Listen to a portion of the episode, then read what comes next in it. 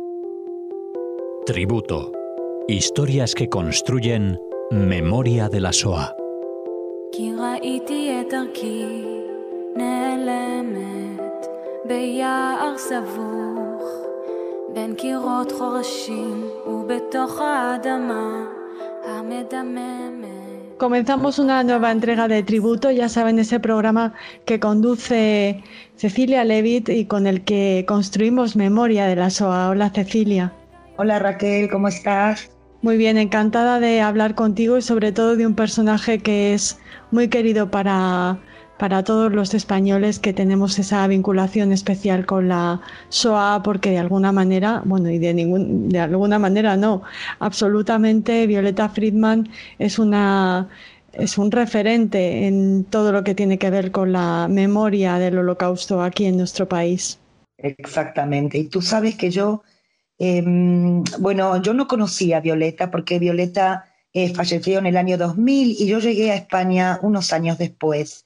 Eh, pero así como llegué, eh, inmediatamente, ¿no? Cuando hablábamos de la Shoah, todo mi entorno me mencionaba a Violeta Friedman como el icono, podemos decir, de la lucha contra el negacionismo, ¿no? Una mujer que se enfrenta y que va a luchar durante muchos años eh, hacia, bueno, un general nazi, el general de Grel, va a ir a los tribunales, va a cambiar nuestras leyes en España y me parece eh, que nos dejó como, yo lo siento así, ¿no? Como una responsabilidad tan grande en este sentido tan grande. Y yo tengo que contar que em, hace unos años su hija Patricia, que le mando un abrazo enorme desde aquí, em, logró concretar el sueño de su madre, que era crear a la Fundación Violeta Friedman.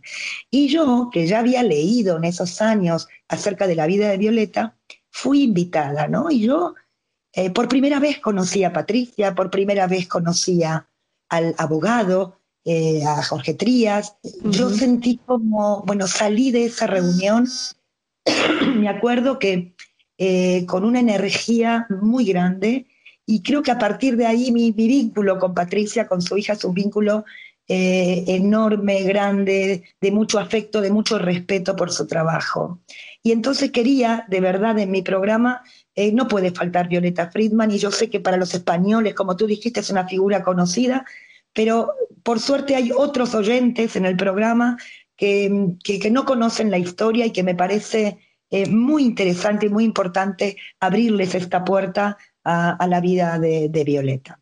Te lo agradecemos mucho y antes de que, de que continúes con el programa, comentar a nuestros oyentes que precisamente eh, también en, esta, en este programa, en esta, en esta edición de Radio Sefarad, emitimos una entrevista con, con Patricia, con Patricia Valls, con la hija de, de, Violeta, en la que bueno, hace un recorrido por, por la vida y la lucha de su madre desde, desde luego desde, desde lo personal y desde su vínculo tan especial. Así que les animamos también a escuchar esa entrevista y a ver esa entrevista con, con Patricia Weiss.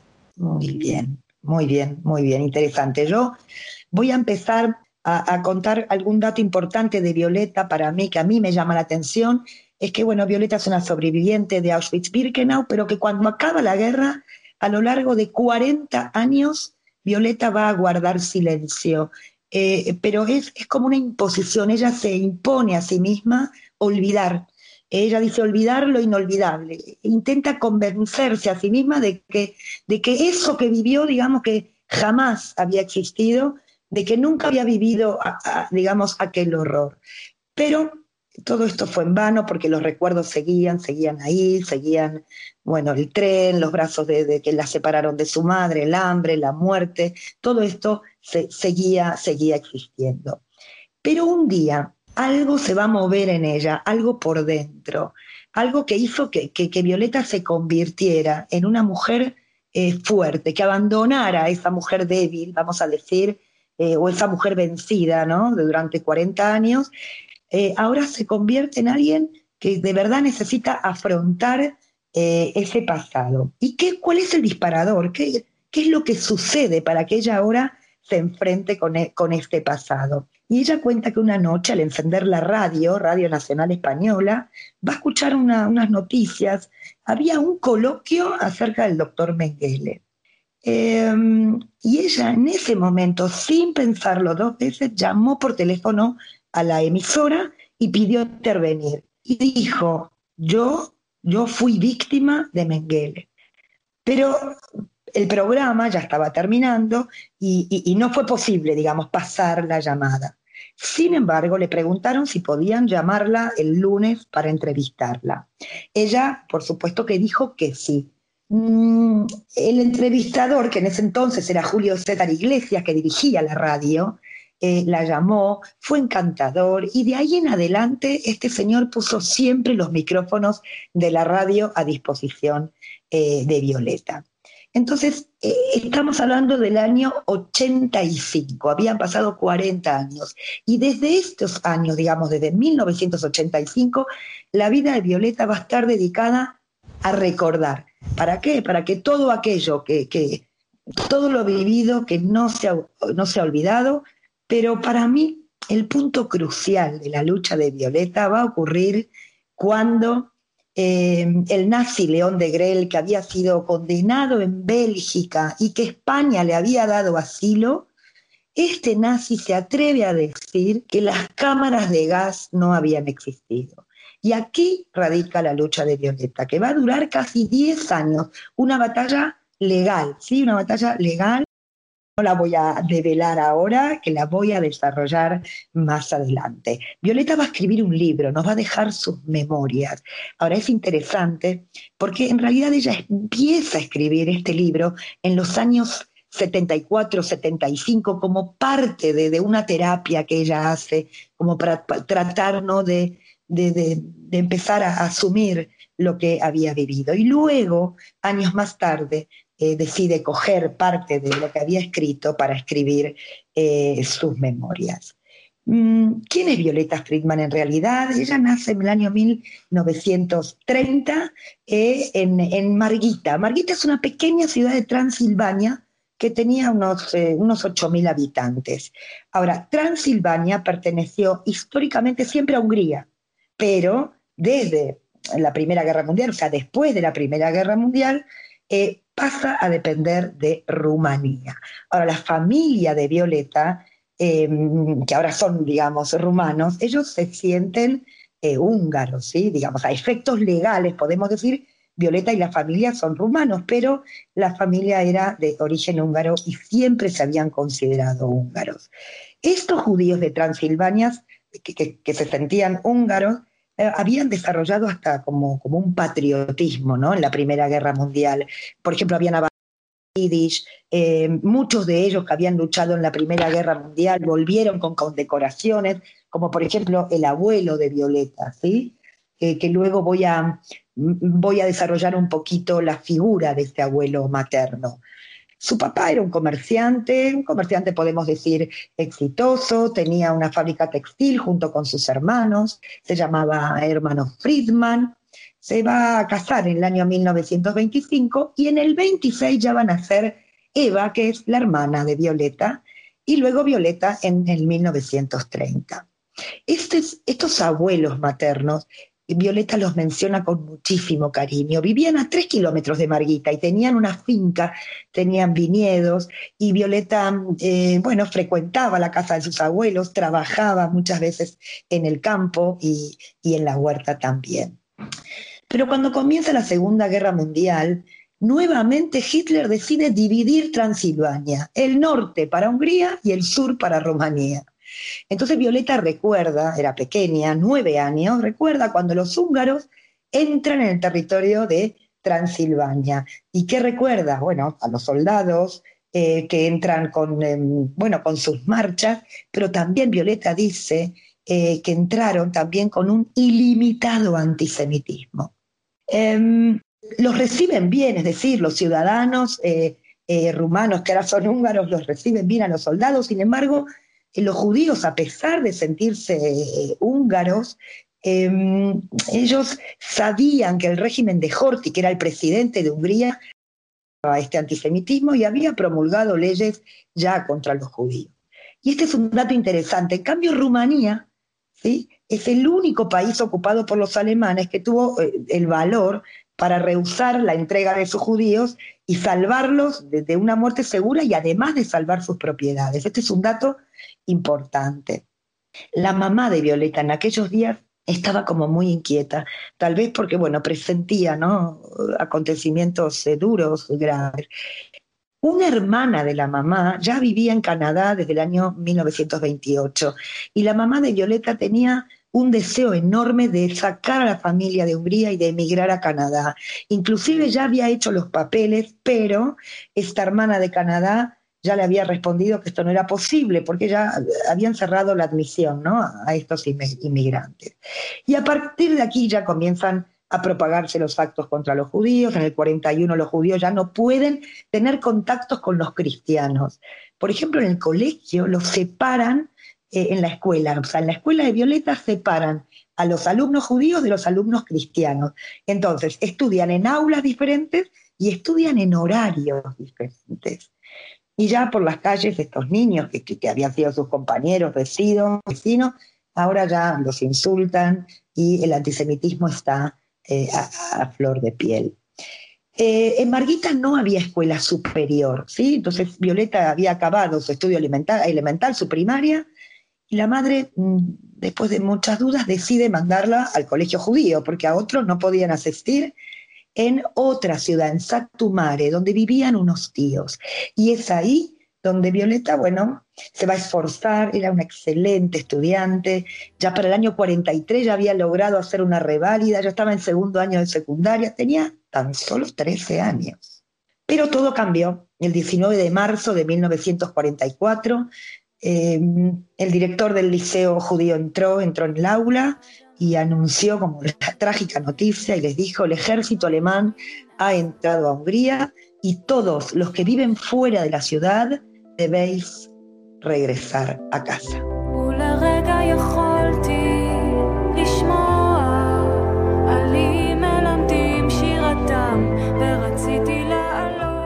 Desde aquel 19 de marzo comenzaron, podemos decir, las verdaderas tragedias. Estrella Amarilla, ya no podían salir de las calles.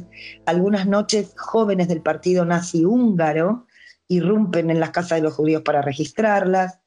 Pero a pesar de todo, los padres de Violeta mantenían cierta esperanza, sobre todo porque estamos hablando de marzo, abril del 44, ¿sí? la guerra ya ellos pensaban, ya no puede durar mucho, eh, o sea, y además no tenían ni idea de las cámaras de, gas y tampoco tenían idea de los campos de exterminio.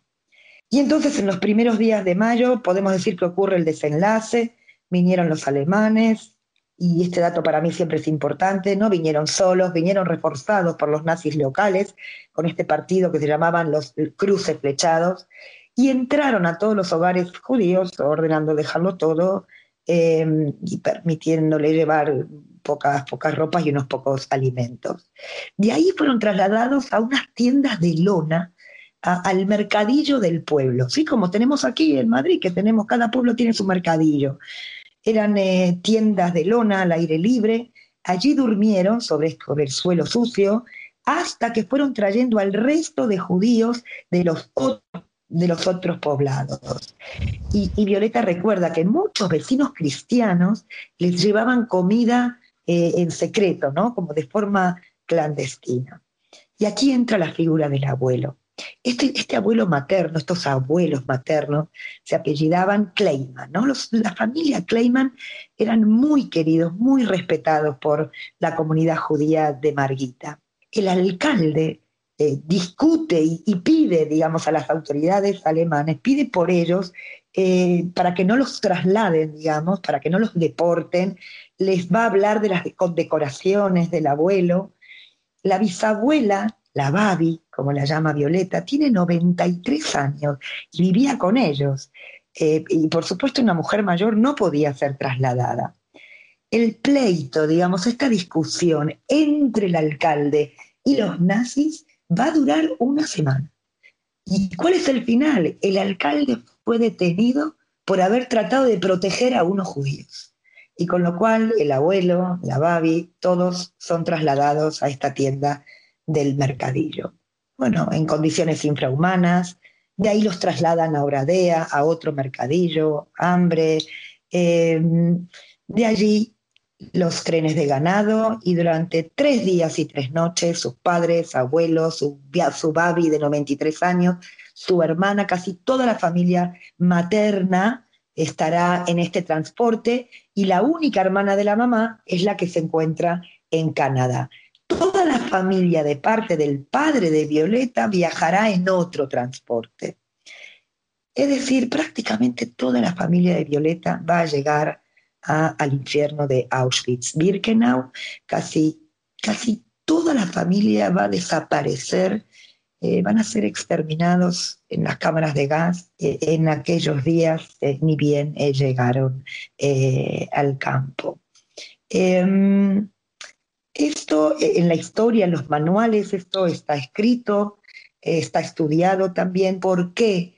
Casi al final de la guerra, estamos hablando del mes de mayo del 44, 500.000 húngaros son enviados directamente a la cámara de gas, porque durante la Segunda Guerra Mundial Horthy fue un aliado de, los, de la Alemania nazi, pero cuando ya, digamos que, la, que, Alemania estaba perdiendo, Horthy se va a pasar al otro bando y entonces Hitler lo que hace es una especie de vendetta y Adolf Eichmann, Eichmann es el que va a organizar esta deportación y 500.000 judíos son deportados y entre ellos la familia prácticamente entera de, Violeta. Eva y Violeta fueron instaladas en un campo, en unos barracones, que se llamaban como barracones de aniquilamiento, es decir, no eran que estaban em, o que figuraban en listas para, trabajar o para realizar trabajos forzados. Era un campo en las cuales eh, eran enviadas directamente a las cámaras de gas, por eso no fueron tatuadas. Qué difícil, ¿no? Vivir en, este, en, este, en esta, esta constante contradicción entre, entre la vida y la muerte. Ellas preguntaban por sus padres, pero, pero pronto, bueno, comprendieron que que ya, ya ellos no, no, no, estaban allí. Un día vienen a buscar a Eva, a su hermana, y se la llevan. Y Violeta está desesperada porque entiende que la van a llevar a la cámara de gas. Sin embargo, un tiempo después se va a enterar que Eva fue trasladada a una fábrica cerca del barracón de Violeta. Y se van a encontrar a la mañana en los lavabos a través de una alambrada electrificada. Para mí eh, eh, Violeta describe esta escena, para mí es realmente fuerte. A mí personalmente me pegó mucho porque cada mañana hay una conversación entre Eva y Violeta. Eva eh, se arrepiente de haber discutido con mamá y papá. Eva tenía un carácter muy diferente a Violeta. Eva era rebelde, bueno, era más adolescente. tienen conversaciones allí en ese campo, en, eh, en, ese infierno. Ya para el otoño del 44 el campo estaba vacío prácticamente, quedaban pocos prisioneros eh, y un día fueron trasladadas estas mujeres de este barracón eh, en vagones de pasajeros a otro campo. Violeta cree que fue a Polonia, a un campo llamado Hochwald. Allí las alojaron, eran en una especie de antigua fábrica de ladrillos, ya dormían en el suelo, Obtuvieron un plato, una cuchara, ella dice esto era un lujo, pero este lujo duró poco tiempo porque diariamente la llevaban a pie muchos kilómetros, a muchos kilómetros de distancia para trabajar durante el día cavando trincheras sin ningún sentido, o sea, en una tierra congelada, prácticamente sin ropa, sin zapatos, y yo digo que este también era otro método ¿no? de, eliminación. Aquí Violeta enfermó, estaba débil, y como ya lo describe, solo quería, solo quería morir. El 20 de enero del 45 ya el comandante anuncia en este campo que los rusos están llegando y que deben marchar en estas famosas marchas de la muerte. Pero Violeta está enferma, no puede, no logra ponerse de pie y entonces no tiene otra opción que quedarse en la enfermería de este campo y una amiga, su amiga Lucy, va a quedarse con ella. En total eran 100, 100 mujeres aproximadamente que se quedaron en, en este campo que queda prácticamente vacío. y después de unos días necesitaban alimentos, se animan a salir en pequeños grupos y se van como alojando en casas de campesinos que estaban vacías. Allí se alimentan, inclusive había animales, se ponen a cuidar de sus animales. Violeta recuerda esa finca de su abuelo, recuerda cómo ella trabajaba con los animales. Los rusos son los que vigilan la zona. Pero atención, porque la guerra no había acabado. Estamos principio de enero. Entonces los rusos vigilan esta zona. Finalmente los rusos van a mm, decidir coger a estas chicas y las van a llevar a un campo de concentración, ahí van a vivir en un cuartel, ya dormían en camas, alguna ropa, la comida era mala, pero digamos que era suficiente. Los rusos las hacían trabajar muy duro, sembrar patatas, lavar la ropa en los hospitales militares. Violeta era una niña, allí cumple 15 años. Y al final, el 8 de mayo de 1945, terminó la guerra, pero los rusos seguían reteniéndolas ahí. Algo interesante, sorprendente, indignante es que las consideraban colaboradoras de Hitler.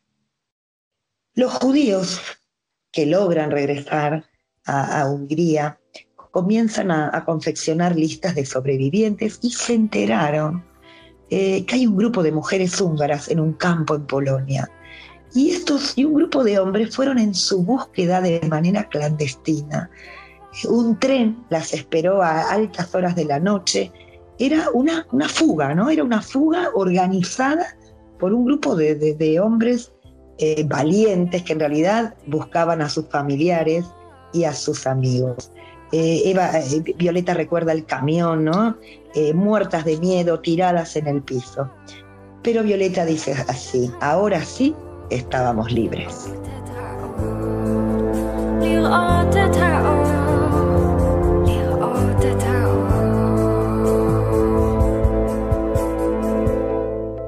El regreso a casa fue más duro que la ida, así lo describe Violeta, porque el regreso también supuso enfrentarse, bueno, a la verdad, eh, pero también existían ansias de vivir. Em, ella dice, yo sabía que estaba libre y sabía que estaba viva, sin embargo sentía una tristeza enorme.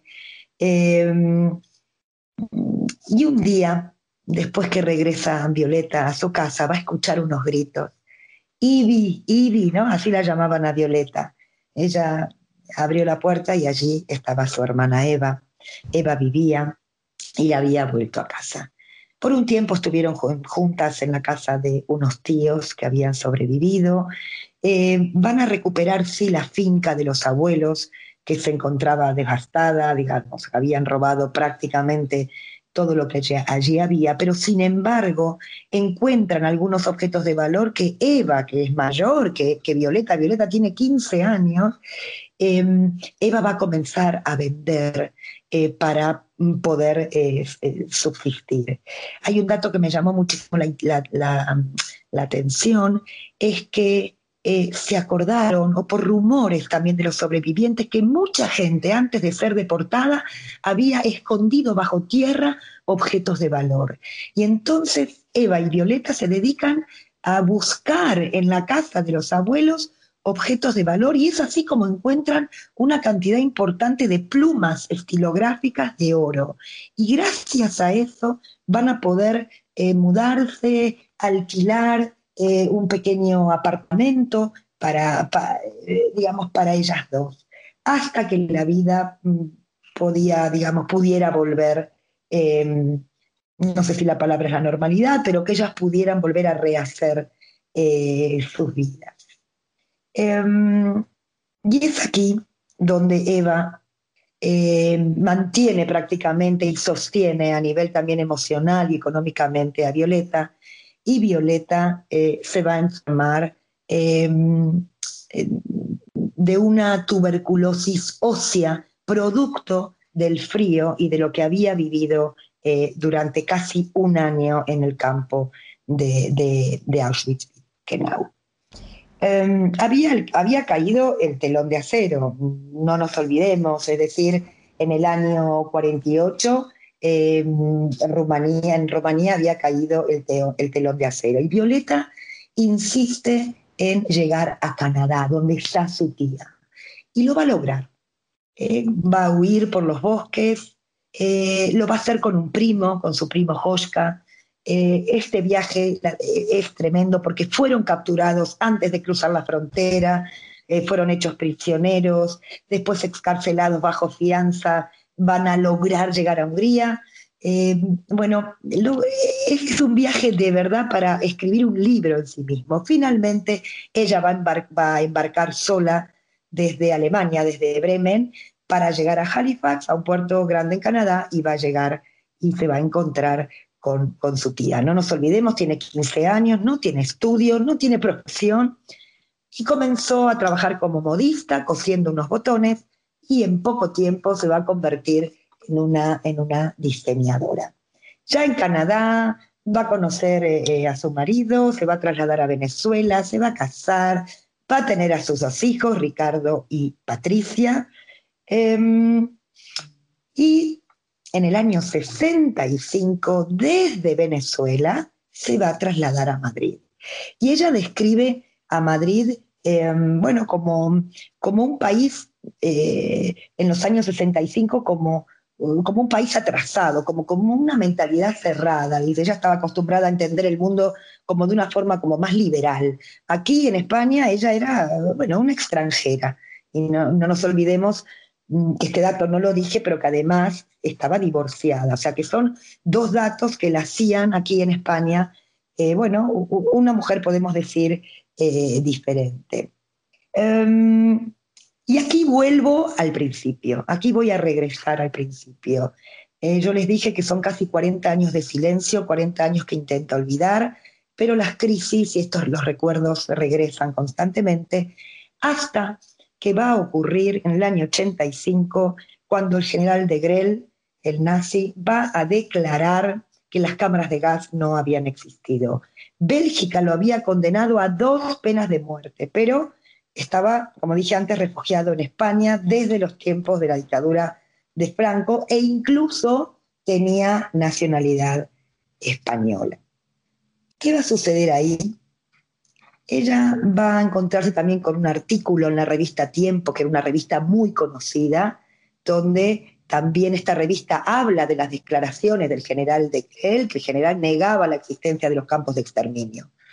Y es ahí donde ella va a decidir recurrir eh, a la vía legal. Es decir, ella se siente una ciudadana no escuchada. Ella intenta llamar a los medios, escribir artículos, de hecho escribe artículos en el país que se los publican, pero tiempo más tarde, con lo cual no, no logra lo que, lo que ella necesita. Entonces, em, como dije antes, eh, va a presentar una denuncia y qué interesante, ella va a reclamar el derecho al honor propio y al honor del pueblo judío.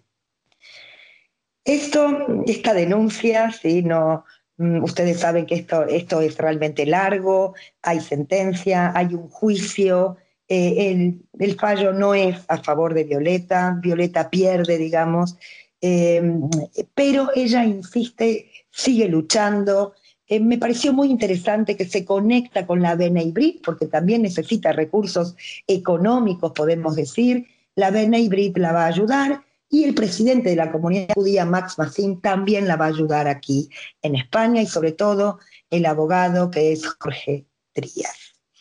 La sentencia, podemos decir, eh, establecía como principio jurídico que ni la libertad ideológica ni la libertad de expresión podrán ser utilizadas para difundir ideas racistas y xenófobas. Después de 10 años, el derecho, digamos, el juicio, la lucha de Violeta se vio, llegó a su fin de una manera eh, exitosa. ¿Por qué? Porque el derecho fue reconocido por el Tribunal Constitucional en el año 1991. Y como dije recién, la sentencia que establece como principio jurídico que ni la libertad religiosa ni la libertad de expresión podrán ser utilizadas para decir ideas racistas y, xenófobas. Esta sentencia dio lugar a que en el año 95 se modificara el artículo 607.2 del Código Penal Español, pasando a ser delito la negación del holocausto. Por eso, donde veamos vídeos o artículos, hasta el día de hoy podemos decir que Violeta es un icono ¿no? de la lucha contra el, negacionismo. A partir de aquí, Violeta se convierte, se convierte en una activista, digamos, contra la intolerancia, contra el racismo, va a participar en eh, contando sus experiencias a los jóvenes, em, va también a detectar posibles riesgos ¿no? de, mm, de, actitudes xenófobas en, España o, de racismo. Em, fallece en el año 2000 porque está su salud está muy, muy deteriorada, nos dejó sus memorias y como dije al principio, su sueño era crear una fundación eh, y hoy existe, yo les puse el link para que todos puedan entrar, allí van a ver vídeos y van a ver su historia. Mm, yo, un poco para terminar, eh, a mí siempre me da vuelta en la cabeza el tema de la memoria. Creo que en un programa hablé de que la memoria es también compromiso. Em, eh, y yo, yo siento que, ese compromiso se convierte en responsabilidad, ¿no? Eh, pero no como una carga, es decir, este, esto tiene que trascender. Las generaciones nuevas no pueden no saber eh, lo que allí sucedió, lo que sucede ¿no? con, con, con los totalitarismos, con las dictaduras. Entonces, todo mi tributo para, para Violeta, también para Eva, para toda su familia hermosa de Marguita, para aquellos abuelos, los abuelos Kleiman. Y también mi abrazo especial para Patricia y para toda la Fundación Violeta Friedman. Muchísimas gracias, Cecilia. Has hecho un recorrido que nos permite, bueno, conocer muy bien la vida y, la lucha de, Violeta, esa lucha tan fundamental y de la que todos nos, nos sentimos tan orgullosos. Muchísimas gracias y hasta el próximo programa. Gracias Raquel, un abrazo. מכל כאביי, מכל בדידותי.